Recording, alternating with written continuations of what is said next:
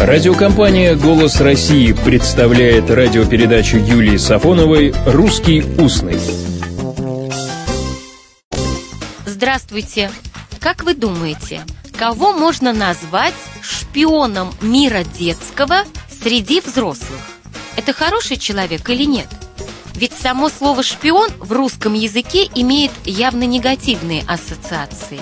В нашем языке это слово давно, с начала XVIII века – Чуть позже появились шпионить, шпионство, а потом и шпик. Предполагают, что в русском языке шпион из немецкого, а в немецкий попало из итальянского. В 40-х годах 20 века особенно популярным был лозунг «Болтун – находка для шпионов». Это строка из стихотворного текста плаката «Окон ТАСС» 41 года. А в 53 году на похожем плакате было и двустишее – не болтай у телефона, болтун – находка для шпиона. А теперь вернемся к шпионам детского мира среди взрослых. Догадались, о ком идет речь? Известный артист Вячеслав Полунин сказал, «Если бы я начал говорить, что я понимаю под словом «клоун» или «шут», то получилось бы 20-30 профессий. Я, говорит Полунин, называю клоуна шпионом мира детского среди взрослых. Оказывается, шпионы бывают хорошими, добрыми, разговаривающими по телефону словами «осисяй» и не выбалтывающими никаких тайн, кроме вечной тайны искусства. Само слово «клоун» сравнительно молодое. В русском языке середины XIX века – Слово из английского, где оно обозначало неотесанный деревенский парень, деревенщина и даже хулиган, а потом и обозначало шута в старинных пьесах.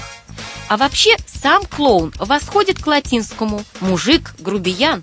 Сегодня клоун – это цирковой, эстрадный или театральный артист, который использует приемы гротеска и буфонады. У клоуна есть и синонимы – шут, гайер, паяц – Первоначально клоун – это комический персонаж английского средневекового театра, родственный Орликину или Полишинелю. Это был грубоватый и неловкий деревенский парень, служивший объектом насмешек городских жителей. К 17 веку клоун практически исчез из драматургии, а его имя стало нарицательным и закрепилось за всеми исполнителями буфонных ролей в пантомимах и балаганах.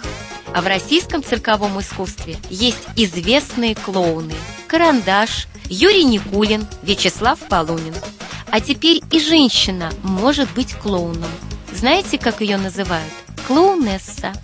А еще в русском устном очень часто можно услышать выражение «Цирк уехал, клоуны остались». Здесь клоуны другие. Это не артисты, это мы с вами – для которых вне цирковой арены происходит удивляющее, удивительное и обычно непонятное для нас. А мы только смеемся, обычно сквозь слезы. В общем, мы уже не клоуны, а шуты, гороховые. Почему гороховые? Потому что так называли чучело огородное, пугало для птиц на огороде, засеянном горохом. Ведь горох был очень распространенной бобовой культурой в России – Шут гороховый – это посмешище для всех. А еще есть и шут полосатый. Это уже намек на полосатый костюм клоунов. Надеемся, добрых. Вот такой цирк.